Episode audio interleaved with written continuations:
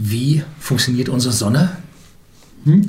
Die Frage ist so alt wie die Menschheit selbst. Nach einer bitterkalten Nacht freuen wir uns immer, wenn morgens die Sonne aufgeht und so langsam es wieder wärmer wird.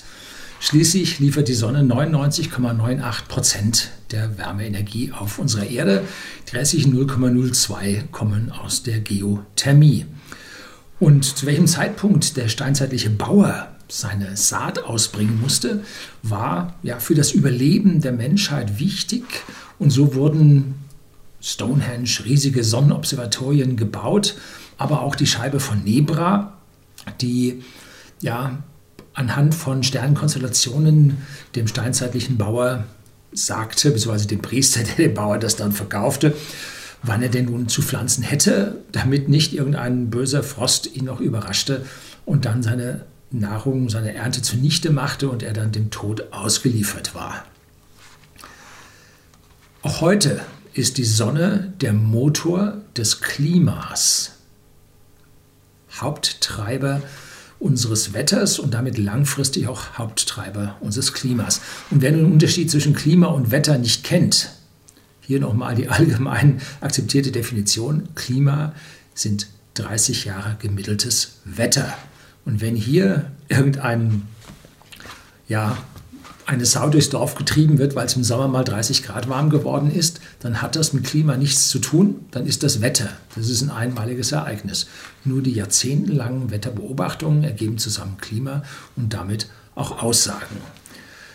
Das ist es, nicht mehr und nicht weniger. Heute kommen wir zu einem Geheimnis, das ganz bewusst von unseren Medien massiv verschwiegen wird, das Sie kennen sollten und das Ihnen, wenn Sie jetzt noch ein bisschen weiter studieren und die Quellen, die dann alle unten in der Beschreibung drinstehen, weiter verfolgen, Ihnen einen ganz neuen Horizont des, der Klimaentwicklung auf unserem Planeten ergeben wird. Bleiben Sie dran.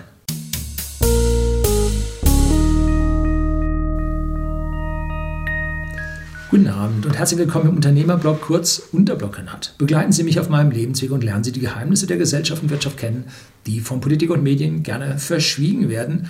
Und heute geht es gegen ja, die allgemeine menschgemachte Klimatheorie. Dazu muss ich sagen, bitte, bitte, verbrennen Sie kein Öl, verbrennen Sie kein Gas, verbrennen Sie keine Kohle. Ich habe es nicht mit dem CO2, aber ich habe es mit der Ressourcenschonung. Wir müssen mit den Rohstoffen unseres Planeten umsichtig, vernünftig, vorausschauend umgehen und dazu gehört nicht das Verbrennen von diesen fossilen Energieträgern. Dann wird immer gesagt, ja, Öl ist doch wahrscheinlich nicht fossil, entsteht doch durch hohen Druck. Auch wenn das passiert, die Rate, mit der das entstehen würde, wäre viel geringer als das, was wir verbrauchen. Also an der Stelle keine Entwarnung. Ne? Also Ressourcenschonung ist das Thema und nicht blinder CO2-Glaube. So. Wir leben das auch hier bei whisky.de, dem Versender hochwertigen Whiskys an privaten Endkunden in Deutschland und jetzt auch in Österreich. Wir dürfen zu den Top 1% der Unternehmen gehören, die energetisch ihre Hausaufgaben gemacht haben. Mit hohem Autarkiegrad, mit Photovoltaik, mit Hausakku, mit Elektroautos, mit FSC-Papier für den Katalog, mit Auslieferungen über Go Green. Äh, Hasse nicht gesehen, was wir alles tun. Ich gebe Ihnen hier mal einen Link auf Umweltschutz bei whisky.de. Da werden, wir, werden Sie sehen, was wir alles tun und wie viel wir das machen und wie wichtig uns das alles ist. Aber ich glaube nicht an das CO2. So. Klimaforscher Jetzt kommen wir so langsam tief in die Materie rein, aber fangen wir mal an zu kratzen.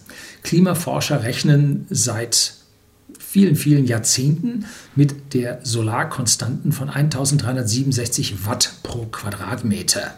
Watt ist also eine Leistung und eine Leistung, die auf dem Quadratmeter von der Sonne eingestrahlt wird.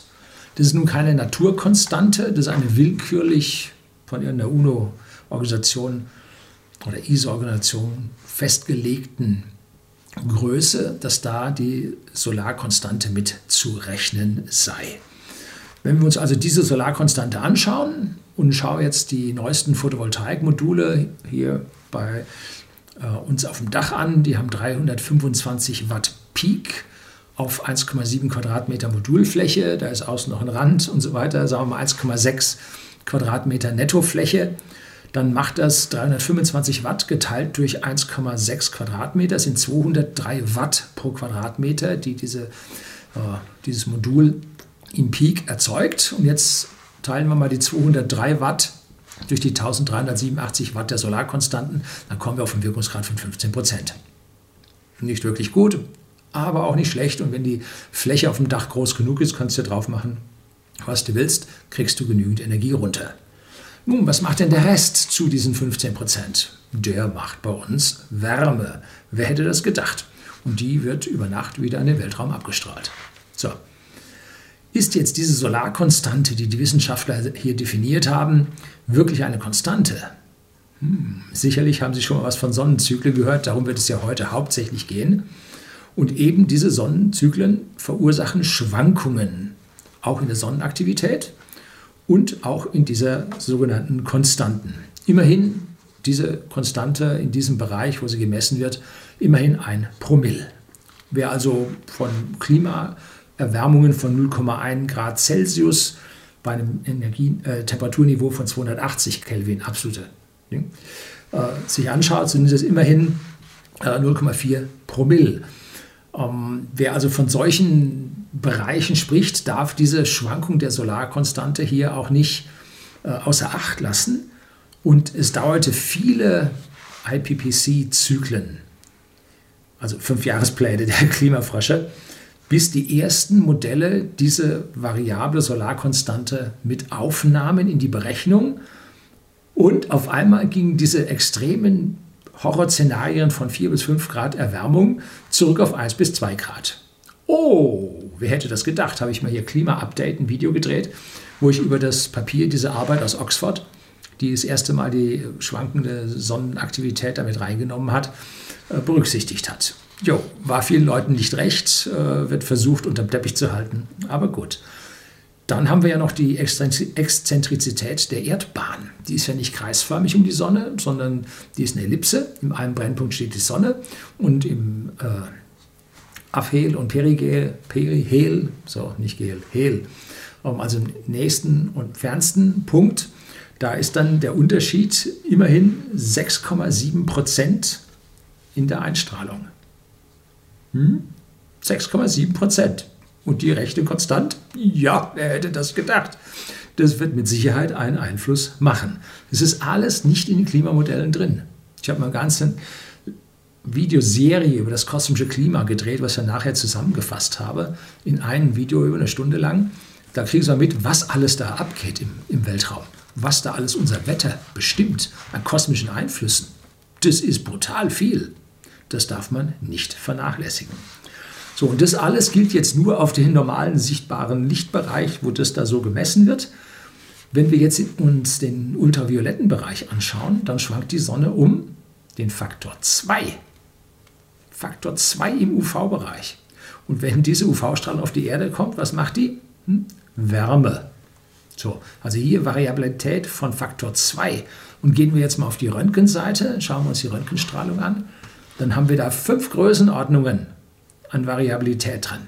Das ist über Faktor 100.000. Nicht 3%, Faktor 100.000. Das sind 10 Millionen Prozent. Hm. Also da geht es heftig bei der Sonne zur Sache. Und all das ist in unseren Klimamodellen nicht drin. Es gibt die ersten jetzt Physiker, nicht Klimaforscher, Physiker, die ihre Sonnenmodelle da rechnen und die Ergebnisse sind sehr, sehr vielversprechend. Kommen wir nachher noch ein Stück drauf, wie das da weitergeht. So, woher kommen denn jetzt diese Sonnenzyklen? Das ist einfach da so ein Gasball. Ne? Jetzt müssen wir erstmal uns überlegen, wie funktioniert die Sonne überhaupt? Wir haben einen Gasball, der durch die Gravitation, also die Anziehungskraft, zusammengehalten wird. Und diese Gasmenge ist so riesengroß und drückt dieses Gas so stark zusammen, dass in der Mitte so hohe Drücke und Temperaturen entstehen, dass eine Fusion stattfindet. So, diese Fusionsenergie, die dort frei wird, die bahnt sich den Weg nach außen und drückt gegen die Gravitation. Und jetzt hält sich Gravitation und frei werdende Energie von innen hält sich die Waage zu diesem Gasball. So, mit den Jahrmillionen, Jahrmilliarden brennt nun, brennen ist das falsche Wort, fusionieren die entsprechenden, das entsprechende Wasserstoff zu Helium, dann weiter Lithium, Beryllium und, und, und, und, und, bis dann irgendwann der Kernbrennstoff so weit verbraucht ist, dass das Fusionsfeuer, Feuer in Anführungszeichen, erlischt. Und jetzt ist der Gegendruck zur Gravitation nicht mehr da. Die Massen stürzen zusammen, prallen aufeinander. Es gibt extrem viel Druck und Temperatur und es gibt eine Fusionsexplosion, eine sogenannte Supernova und alles reißt auseinander und die Drücke sind so hoch, dass jetzt nicht nur Elemente bis zum Eisen, das ist so typischerweise das, was in der Sonne im ganz normalen Prozess entsteht, sondern auch darüber hinaus die vielen schweren Elemente, die seltenen Elemente, das, was wir alles so brauchen, Palladium, äh, Platin, Gold, Plutonium, nein, das ist, glaube ich, künstlich, Uran in verschiedensten Variationen, ähm, entsteht und daraus kann sich dann in der zweiten Generation wieder mit dem Rest Wasserstoff, der sich dort befindet, wieder zusammenballen, wieder eine Sonne anfangen. Und die schweren Elemente verbinden sich dann zu Planeten und siehe da, so ist unsere aktuelle Sonne entstanden. Und wenn ich das richtig verstanden habe, sind wir bereits eine Sonne der dritten Generation seit dem Urknall. Jetzt sind diese Temperaturen in der Sonne so hoch und die Drücke so hoch, da lösen sich die Elektronen von den Atomkernen. Es entsteht ein sogenanntes Plasma. Und dieses Plasma ist deswegen, weil die Elektronen weg sind, ist elektrisch leitend. Es ergeben sich also elektrische Ströme. Das ganze Ding Zeug bewegt sich, es ergeben sich Magnetfelder und unsere Sonne oder unsere, ja eigentlich unsere gesamte Galaxis ist in einer Drehung entstanden, hat einen so einen Drehimpuls. Da habe ich mal bei Boeing, habe ich mal hier über dieses Berkeley Open Infrastructure Network äh, für Computing, irgendwie so heißt es, mal darüber berichtet, wie ich auch selber dafür im Sommer, wenn die Photovoltaik aufs Dach scheint, mit Überschussstrom gerechnet habe, ähm, wie die also versuchen, den, den Drall, den Impuls der Galaxis zu berechnen und so drehen sich alle unsere Himmelskörper, die Erde, die Venus, der Mars, die Sonne, alle drehen sich, alle drehen sich äh, mathematisch positiv, wenn man äh, Norden nach oben sieht. Ähm, also hier nach rechter Handregel, die Erde dreht also so rum, wenn Nordpol oben ist. Und genauso ist die Erdbahn um die Sonne und die Sonne dreht sich so rum. Also alles dreht in die Richtung. Wenn wir Monde haben, die andersrum, zum Beispiel über den Jupiter drehen, dann sind die von außen eingefangen worden und sind so eingefangen worden, dass sie nun andersrum drehen. Aber normalerweise dreht es in dem Drall. Und jetzt haben wir es bei der Erde damit zu tun, dass wir eine Lufthülle haben und die hat hier auf der Erdoberfläche, wo wir leben, bei Windstelle Geschwindigkeit 0, aber dennoch bewegt sich die Lufthülle mit der Drehung der Erde, nämlich 40.000 Kilometer Umfang der Erde in 24 Stunden das ist eine Geschwindigkeit von 1666 Kilometern pro Stunde. Das ist Überschallgeschwindigkeit. Das knallt bei uns halt nicht, weil die Luft sich mit uns mitdreht. Ne? So, wenn wir uns jetzt auf der Kugel der Erde weiter nach oben Richtung Nordpol bewegen, am Nordpol dreht sich die Luft gar nicht mehr. Weil da kommt ja die Achse raus, am geometrischen Nordpol äh, kommt ja die Achse raus.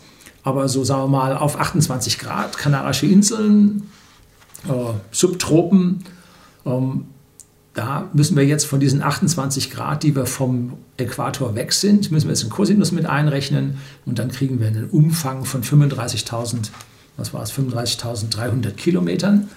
Und das entspricht jetzt nur noch einer Geschwindigkeit von 1470 Kilometern pro Stunde. Also auf dem Äquator 1666, dort nur noch 1470.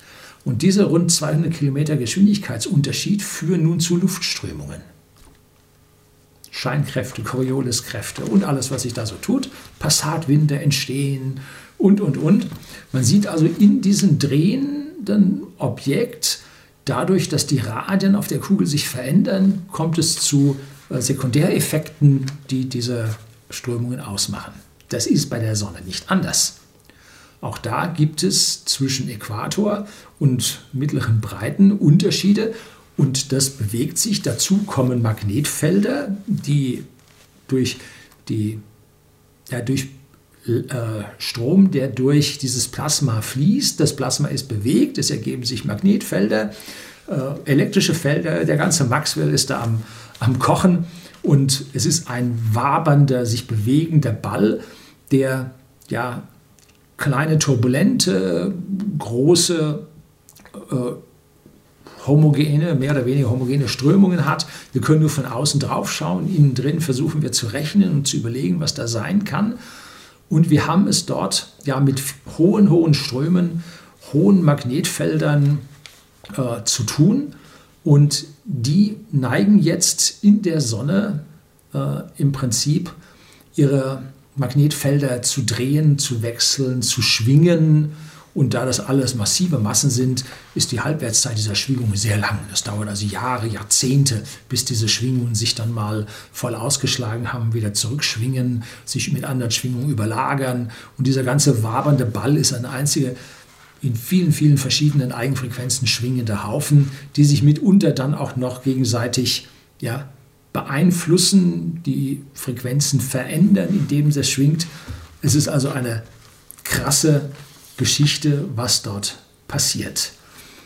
Hauptunterschied zwischen der Erde und der Sonne. Wir haben zwischen unserem inneren Magnetfeld durch unseren drehenden, äh, vermutlich Eisen-Nickel-Kern der Erde, glutflüssig, ähm, und der Atmosphäre, die da drüber ist, haben wir die isolierende Erdschicht, die die beiden voneinander trennt, wobei wir wahrscheinlich eine Kopplung haben, komme ich ganz zum Schluss drauf, dass es über die Sonnenaktivität bei uns auch eine signifikante statistische Übereinstimmung mit Erdbeben und Vulkanausbrüchen gibt. ja, da sind die Physiker mittlerweile schon ganz schön weit äh, nach vorne geprescht und verbreiten hier ihre Theorien zur Diskussion. Äh, in der Sonne ist das nicht so. Wir haben zwar außen die, die Corona, die Photosphäre, dann haben wir die Konvektionsschicht und dann geht es in die Kerne rein oder in den Kern rein mit den Schichten, wo man es nicht so richtig weiß. Um, da ist jedenfalls ein viel, viel stärkerer Austausch als bei der Erde zwischen Atmosphäre um, und Erdinnerem. Also da tut sich eine ganze Menge und deswegen gibt es da auch so große Einflüsse. So, Jetzt kommen wir zu den Sonnenflecken und ein ganz, ganz ernstes, wichtiges Wort vorneweg. Schauen Sie nie ungeschützt in die Sonne. Niemals, nie. Sie schaden sich, sie schaden Ihren Augen ganz massiv. Nicht umsonst gibt es für die Sonnenfinsternis diese Goldbrillen, die man sich davor halten soll. Es gibt viele, viele Astronomen, die sind entweder auf einem Auge blind gewesen, weil sie in die Sonne geschaut haben immer, äh, oder sind mit über die Jahrzehnte ins hohe Alter blind geworden, weil sie so oft in die Sonne geschaut haben. Galileo Galilei sagt man sehr schlechtes Augenlicht im höheren Alter nach, weil er zu oft in die Sonne wohl geschaut hat. Denn der hat die Sonnenflecken entdeckt. Also niemals, sagen wir in der Neuzeit entdeckt, niemals in die Sonne schauen. Es gibt spezielle Vorrichtungen für Fernrohre, mit dem Fernrohr schon gar nicht. Ne? Sie verbrennen sich sofort alles, sie sind unmittelbar blind. Ne? Auf gar keinen Fall. Es gibt äh, Vorrichtungen, die man an ein Teleskop anbringen kann, wo die Sonne dann hinten auf eine weiße Fläche, auf eine Pappe projiziert wird und man die Sonnenflecken sehen kann. Ja, ich habe mal ein Video über das Solarobservatorium auf Teneriffa gedreht. Können Sie mal sehen, wie diese ganzen Instrumente da oben aussehen. So, also diese Warnung. Bitte, bitte nicht in die Sonne schauen. Die Sonnenflecken wurden schon von den Chinesen entdeckt vor vielen tausend Jahren. Und zwar beim Sonnenaufgang, Sonnenuntergang hat man das gesehen. Und richtig äh, hat der Galileo Galilei die dokumentiert das erste Mal, aber sie sind damals nicht lückenlos beobachtet worden. Und seit Mitte des 18. Jahrhunderts, seit Mitte 1700 irgendwann, äh, hat man nun die Sonnenflecken lückenlos dokumentiert, wann sie auftreten, wie viele es sind und hat also da diese Sonnenzyklen das erste Mal festgestellt. Das Entstehen und das Vergehen der Sonnenflecken unterliegt einer Periodizität, sagt man. Also es gibt da so eine Schwingung und die hat unterschiedliche Längen. Da sieht man wieder, da sind äh, ja, irgendwelche merkwürdigen Vorgänge, die das also nicht konstant schwingen lassen, sondern es gab Sonnenzyklen, die haben nur 8, so viele Jahre gehabt und andere, die haben 12, oder 14 Jahre gehabt. Ähm, in den letzten Jahren sind, liegen sie im Schnitt bei 11,1 Jahren. Und das wurde vom Herrn Schwabe, Samuel Heinrich Schwabe, der lebte von 1789 bis 1875 und der hat 1843 diese Periodizität der Sonnenflecken entdeckt. Damals war der Zyklus zehn Jahre lang, darum hat sich diese zehn Jahre gehalten. Neuerdings sagen alle immer elf Jahre, weil das die letzten Daten sind. Es gibt eine Liste äh, von allen Sonnenzyklen, ähm, die gebe ich Ihnen unten auch an, können Sie reinklicken. Diesmal wird die Liste relativ lang, die ich Ihnen da als Backup-Material zur Verfügung stelle. Heute wissen wir ein bisschen mehr. Dieser Zyklus beträgt nicht elf Jahre, sondern 22 Jahre. Äh, es ist ein Zyklus, der hinschwingt und ein weiterer Zyklus, der zurückschwingt. Und das kann man erkennen, wenn man sich die Sonnenflecken anschaut. Äh, auf der Sonne, dann erscheinen sie auf den Bildern einmal weiß und einmal schwarz. Die Sonnenflecken sind Bereiche, wo also Plasma austritt und Plasma wieder zurück in die Sonne fällt. Und der eine ist weiß und der andere erscheint auf diesen Bildern schwarz. Um, da die, das Plasma austritt und wieder reingeht, strahlt es zur Seite das Licht ab, deshalb erscheinen die dunkle. So, und wenn nun zuerst ein weißer Fleck ist und dann ein schwarzer, also von weiß nach schwarz geht, aha, dann ist die eine Richtung und wenn dann auf einmal die Farbe äh, erst schwarz, dann weiß umschlägt, dass also der weiße vor dem schwarzen kommt, dann ist halt der andere Halbzyklus da. Und das, man geht davon aus, dass intern dort äh, sich ja ein, ein rotierendes System befindet, was sich einfach rumdreht und wieder zurückdreht. Das Erdmagnetfeld hat sich ja über die Jahrmillionen auch mehrfach gedreht und wir merken gerade, wie unser magnetischer Nordpol ganz schön weit ausgewandert ist. Und man geht davon aus, dass auch irgendwann in den nächsten, ich weiß nicht, 1000 Jahren oder so, das Magnetfeld auch mal wieder umkippen wird. Es gibt etliche Science-Fiction-Autoren, die davon schon geschrieben haben, dass das jetzt passiert und was dann alles passiert und alle Satelliten gehen nicht mehr und, und, und, und, und. Also hochinteressant, was alles an diesen Magnetfeldern dranhängt. Und so hat also dieser Herr Hale äh, diesen 22-Jahre-Zyklus äh, damit äh, ja, postuliert. So. Es gibt eine schöne Verteilung der Sonnenflecken. Häufigkeit findet man bei Wikipedia. Ich blende Ihnen das Bild hier einmal ein, wo Sie den Zusammenhang von Sonnenflecken mit Erdtemperaturen sehen können. Da sind so ein paar Bereiche wie Maunder-Minimum, Dalton-Minimum angegeben wo Sie sehen können, dort, wo die Sonnenfleckenanzahl über längere Jahre klein oder sogar null war, über diese Zeit war es extrem kalt auf der Erde. In Niederlande sind die ganzen Grachten alle zugefroren. Ähm, es gibt diese kahlen Bäume bei Caspar David Friedrich auf den Bildern und, und, und. Oder Breuel und wer sie da alle gezeichnet hat. Ähm, es war eine harte Zeit. Millionen von Menschen sind gestorben. Äh, tja, wie heißt so schön, die Sonne schenkt Leben. Ne? Und genauso ist es. Die größte Anzahl an Sonnenflecken nennt sich Solaris Maximum. Klar, und das Gegenteil davon natürlich Solaris Minimum.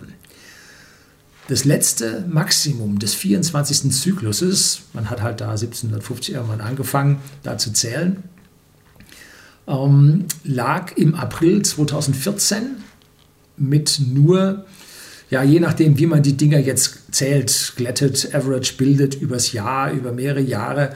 Ähm, es lag mit einer Zahl von 32 Peak Average oder 120 Smooth oder wie auch immer, lag es auf jeden Fall massiv niedrig. Es war unter den vergangenen Jahrzehnten eines der niedrigsten Maxima, die wir hatten. Und das heißt, wir müssen das nächste Minimum 5,5 Jahre später haben. Und das bedeutet 2014 plus 5,5 macht 19,5 jetzt. Ne? Und wenn man sich die Sonne anschaut, beziehungsweise sich die Daten im Internet raussucht, wie gerade die Sonnenfleckenanzahl ist, dann ist die Null. Die Sonne ist fleckenlos. Und zwar schon lange. Seit ungefähr Mai 2019 hat es nur wenige Tage gegeben, die überhaupt einen Sonnenflecken gezeigt haben. Dazu muss man immer aufpassen, die Sonne dreht sich ja. Um, mal ist ein Sonnenfleck vorne, dann dreht er auf die Rückseite und dann kommt er wieder vor, ist keiner mehr da. So, also da äh, muss man genau gucken, welche Zahlen man dort miteinander vergleicht. Aber wir haben seit Mai vielleicht, ich sag mal, zehn Tage gehabt, wo überhaupt ein Sonnenfleck da war. Ne? Also wir haben eine absolut schwache kalte Sonne oder inaktive Sonne. Interessant ist, dass die Physiker und äh, sonst wie Forscher, Klimatologen und, und, und versuchen, den nächsten Sonnenzyklus vorherzusagen. Aus den Altdaten, da macht man Regressionsanalysen, überlagert da Frequenzen und dann guckt man, was da hinten rauskommt. Ähm, und da hat die NASA momentan äh, also die NOAA und die NASA haben koordiniert und gesagt, also die, der nächste 25. Zyklus wird ähnlich stark wie der aktuelle 24. Zyklus war. Das ist ein bisschen schwierig, wenn man zu wenig Physik da drin verwendet. Und je mehr Physik man da drin verwendet, umso besser werden die Vorhersagen. Also je tiefer die Physiker, je tiefer die Sonnenforscher bei dieser Vorhersage der Sonnenzyklen mit dabei sind, umso besser wird es. Und so haben die Sonnenforscher über die äh, vergangenen Jahrhunderte, muss man schon sagen, noch weitere Zyklen in der Sonne gefunden. Zum Beispiel sehen Sie hier den Schwabe- und den Hale-Zyklus, den haben wir gerade schon gehabt. Und dann gibt es noch den Gleisenberg-Zyklus, der hat ungefähr 85 Jahre plus minus 15. Der ist also nicht so stabil wie dieser Schwabe- bzw. Hale-Zyklus. Ne? Dann gibt es einen De Vries oder Süß-Zyklus, der hat 200 Jahre plus 100 minus 20 Jahre, also von 180 bis 210 Jahre geht der. Und dann gibt es einen 1470-jährigen Zyklus, der besteht aus der Überlagerung von 7 mal 210 und 17 mal 86,5 Jahren. Hat sich da auch mal ein Wissenschaftler darüber ausgetobt und dann den Bray bzw. Hallstatt-Zyklus von 2400 Jahren plus minus 200 Jahren. Das sind jetzt die unterschiedlichsten Strömungssysteme in der Sonne, die hier ihren Einfluss haben.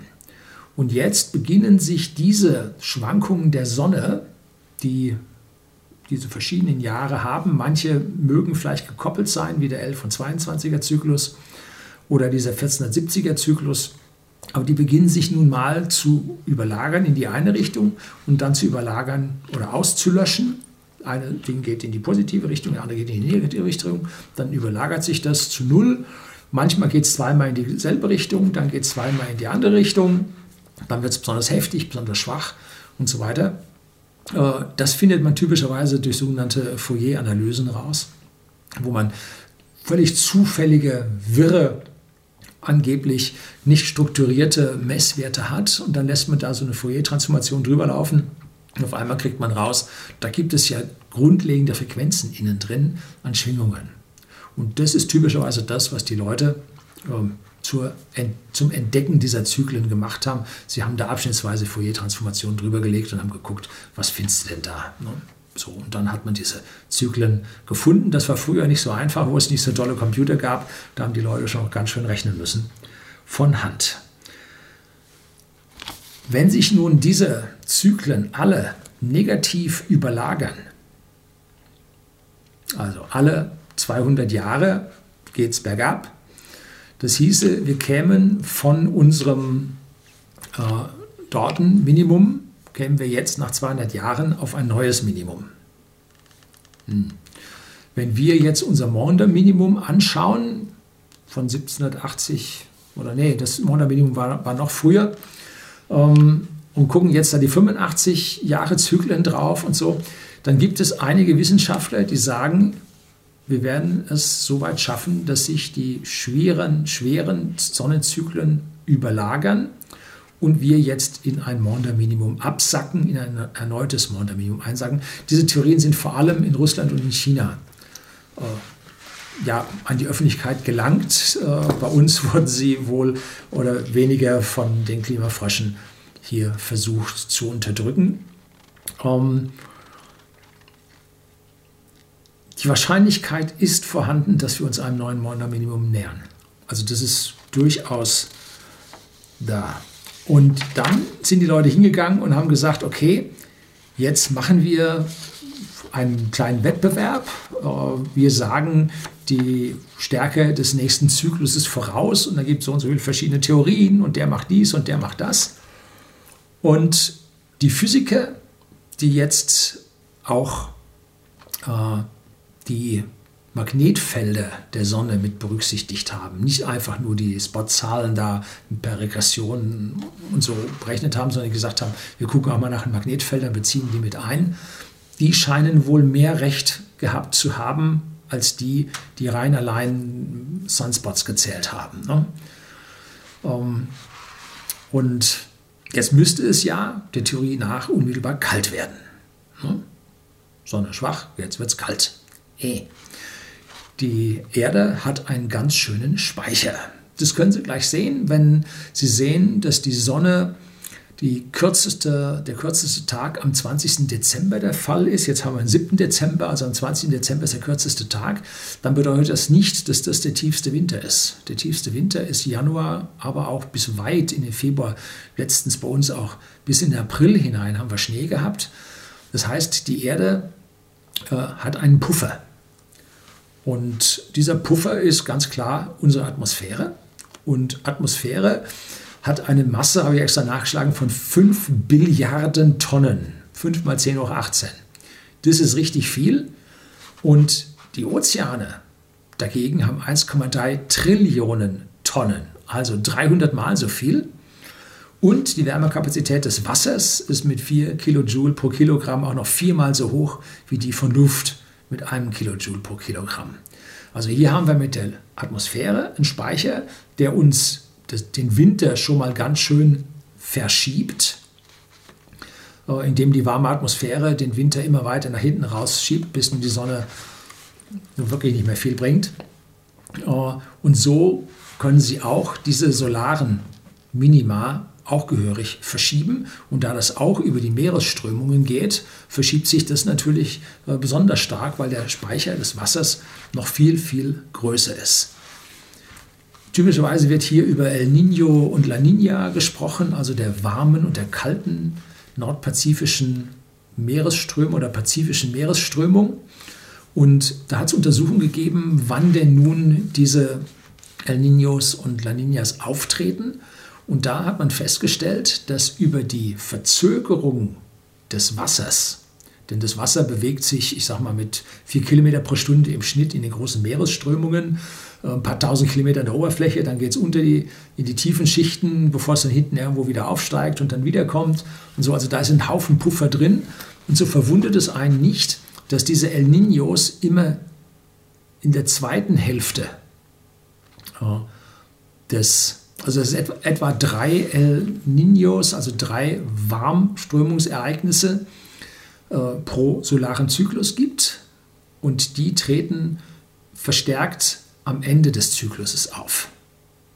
Ganz klar, da ist ja die Wärme äh, von der starken Sonne bereits aufgelaufen und jetzt am Ende können sie sie auch noch abgeben. Das heißt, hier haben wir eine Verzögerung von mehreren Jahren drin. Ne? Ähm, auch da gibt es ähm, schöne, interessante Studien darüber, wo genau geguckt wird, wann diese El Niños kommen und und und. Gebe ich Ihnen auch einen Link dazu an. So, ich habe mal in einer Studie gelesen, die ich leider nicht mehr finde, dass zwischen den solaren Maxima und äh, der Temperaturkurve, die sich daraus resultiert, eine Verzögerung von 14 Jahren plus minus 6 Jahren ergibt. Oder 14 Jahre plus minus 6 Jahre später sollten sich dann im Prinzip die abnehmenden Temperaturen zeigen. Nun, der 24. Zyklus war schon deutlich niedriger als der 23. Das heißt, hier sehen wir jetzt sinkende Temperaturen und glauben Sie bitte nicht den korrigierten Klimadaten, die überall veröffentlicht werden. Ich habe letztlich in meinem Video über die Korrektur bzw. Fälschung der Klimadaten anhand von Hamilton Island im West-Südwest-Pazifik oder im westlichen Südpazifik äh, gesprochen. Hat sich jetzt auch gezeigt, dass sogar der hohe Peißenberg hier 40 Kilometer oder 30 Kilometer von Seeshaupt, wo whisky.de, der Versender von hochwertigem Whisky an den privaten Endkunden zu Hause ist. Auch dort hat man die Temperaturen homogenisiert und korrigiert. Und zwar dann aus Mittelwerten von Augsburg, München und ich weiß nicht, Garmisch oder Füssen oder so dann errechnet. Das ist ein singulärer Berg, der dort steht. Da darf man nicht Mittelwerte mit umliegenden Städten machen. Vollkommener Unsinn. Dann hat man alte Festschriften zum Jubiläum dieser ältesten Bergwetterstation der Welt rausgesucht und da hat man andere Temperaturen gesehen. Heute hat man sie im frühen Bereich um 2 Grad abgesenkt und im aktuellen Bereich um 1 bis 2 Grad angehoben. Man hat also hier massiv korrigiert. Glauben Sie nicht daran. Ne? So, gerne wird von den Klimagläubigen auch der Ausbruch eines Vulkans im Jahr, wann war denn das? 1816 oder so, äh, für das Dalton-Minimum, was damals aufgetreten ist. Da gab es dann einen, einen Sommer, der ein Winter war oder so, oder ein Jahr ohne Sommer, so hat man das genannt, wo die Kinder in den Bergen auf den Wiesen grasten und gestorben sind sie zu Millionen. Um, wird gerne da herangezogen. Um, sicherlich, dieser Vulkan hat einen massiven Einfluss gehabt. Jetzt gibt es Wissenschaftler, die haben die letzten Jahrhunderte, über 300 Jahre zurück, die großen Vulkanausbrüche mit den Sonnenflecken verglichen und haben Übereinstimmung gefunden. Und zwar 96,7 Prozent statistisch signifikante Übereinstimmung von Vulkanausbrüchen. Und zwar für äh, äh, wir haben Silica-Rich Magma, um, silikatreiche Magma äh, herausgefunden. Das heißt, immer wenn die solaren Zyklen ins Minimum gingen und lange im Minimum waren, kam es zu massiven Vulkanausbrüchen. Wie kann das gehen? Nun, es gibt da Theorien. Äh, die einen sagen, in diesen Magmakammern kann die kosmische Strahlung, die jetzt durch das schwache Magnetfeld der Sonne auf die Erde durchdringen kann, kann da also in diesen flüssigen Magmakammern was bewirken, aber 10 Meter unter, also das ist große Tiefe. Also da glaube ich jetzt erstmal an dieser Stelle nicht dran, aber es gibt massive Zusammenhänge zwischen dem Magnetfeld der Sonne und dem Magnetfeld der Erde. Die sind miteinander verbunden.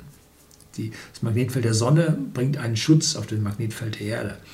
Äh, Magnetfelder und Sonnenausbrüche äh, verformen die Atmosphäre, verformen das Magnetfeld.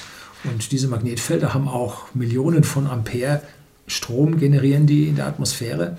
Äh, da kann sich durchaus mal irgendwelche Lasten auf irgendwelche tektonischen Spalten verändern, dass das zu Erdbeben führt. Wie auch immer, man hat diese, vor allem in Japan, hat man diese Signifikanz gefunden. Ähm, ich mag das so an der Stelle jetzt noch nicht ausschließen. Was auf jeden Fall passiert ist, dass diese, äh, dieses schwache Magnetfeld der Sonne den Schutz der Erde vor kosmischer Strahlung reduziert damit kosmische Strahlung, ähm, ja, Wolkenbildung auf der Erde verstärkt, es damit zu einer höheren Abdeckung kommt, zu weniger Sonneneinstrahlung und zu geringeren Erwärmung, hat Henrik Svensmark, Professor aus Kopenhagen, Physikprofessor, äh, herausgefunden. Daraufhin wurde das CERN-Experiment Cloud äh, in Genf am Teilchenbeschleuniger initiiert. Man hat auch was gefunden. Äh, jetzt geht es in die zweite Runde. Äh, wie die Aerosolbildung in den Wolken nun tatsächlich in der Natura funktioniert. Da wird weiter geforscht. Es gibt aber einen Zusammenhang, kann man sehen, wenn es also solare Flares gibt, die die Erde treffen, dann gibt es Stunden bis wenige Tage nachher Ausbildung von riesigen Wolkensystemen und auch die Auslösung von großen Hurricanes nicht der Schmetterlingsschlag in Afrika hat den Hurrikan ausgelöst, nein, wahrscheinlich ein solarer Flare, der da die Erde trifft und dann geht es los, ne? durch die Wolkenbildung.